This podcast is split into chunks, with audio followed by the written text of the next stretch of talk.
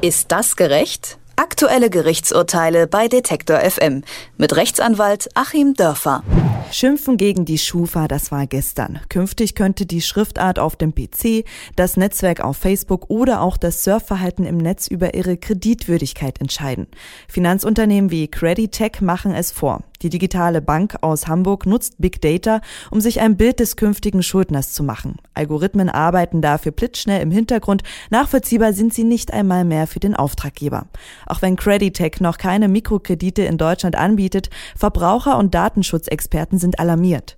Über die rechtlichen Folgen von Big Data spreche ich in unserer wöchentlichen Serie Ist das gerecht? mit Rechtsanwalt Achim Dörfer. Guten Tag, Herr Dörfer. Guten Tag, Leipzig. Die Klage. Firmen wie Creditech sammeln Daten über Surfverhalten oder Freundeslisten. Geht das mit dem deutschen Datenschutzgesetz denn überhaupt konform? Ich meine nein.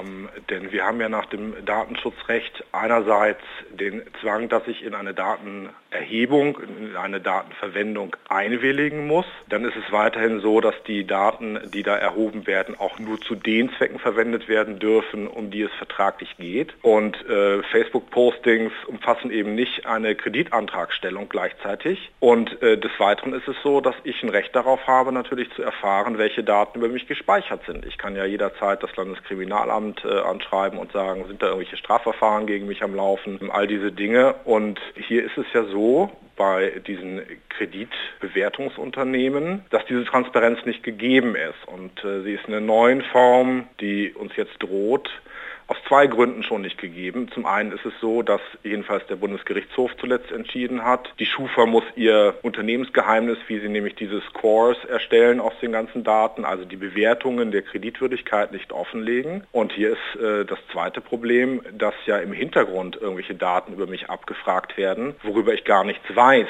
Bei der Schufa kriege ich ja normalerweise ein Riesenformular vorgelegt, muss das auch unterschreiben, sonst werden diese Daten gar nicht erhoben. Aber die Kontrolle, wer mein Facebook-Profil Spiel anschaut oder alle möglichen anderen Bewegungen im Netz, die habe ich nicht. Es droht also hier etwas völlig Intransparentes zu geben und das ist mit dem deutschen Datenschutzrecht zum Glück nicht vereinbar.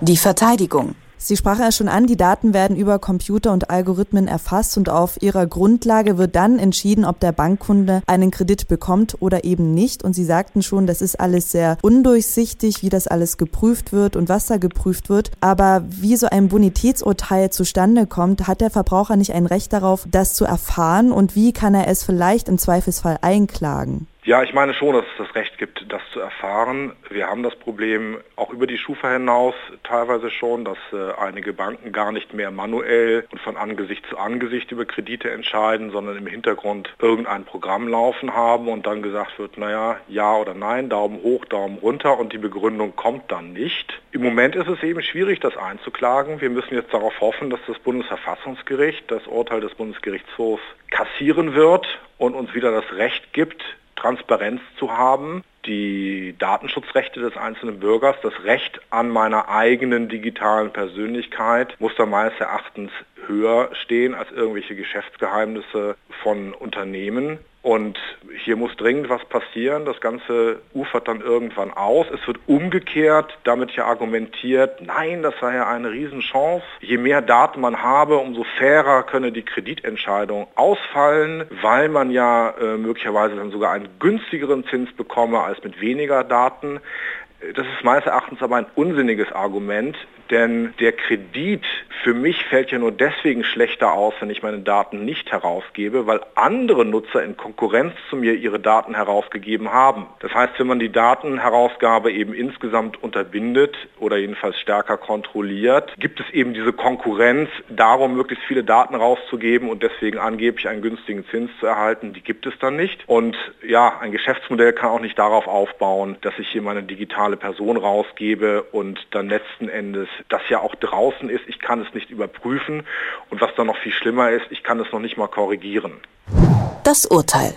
Die EU arbeitet gerade an einer Datenschutzgrundverordnung. Was bedeutet das für die Verarbeitung personenbezogener Daten in Europa, auch aber nicht nur im Bankwesen? Naja, wir müssen mal abwarten, was da kommt. Die Inhalte sind ja noch nicht ganz klar, aber ich hoffe schon, dass da äh, strikte Regeln kommen, die auch dem 21. Jahrhundert entsprechen. Ähm, man sieht ja doch, dass der technische Fortschritt bei Big Data, der dem Schutz der Verbraucher, dem Schutz der einzelnen digitalen Persönlichkeit, des Rechts auf informationelle Selbstbestimmung, so sagt das Bundesverfassungsgericht. Also die technischen Entwicklungen sind dem voraus. Und jetzt muss man diesen Schritt eben wieder schließen oder noch einen Schritt vorausgehen und einfach mal ganz klar festhalten, was geht und was nicht geht. Und ähm, das müssen aus meiner Sicht drei Punkte sein. Erstens keine Datenerhebung äh, ohne ausdrückliche Einwilligung. Wer also bei Facebook reinguckt, ohne das zu dürfen, muss dafür belangt werden können. Zweitens, es muss eine Transparenz herrschen. Da gibt es kein Geschäftsgeheimnis. Die Algorithmen müssen offengelegt werden. Und drittens, es muss ein ganz klares Recht geben, wenn da Fehler drin sind,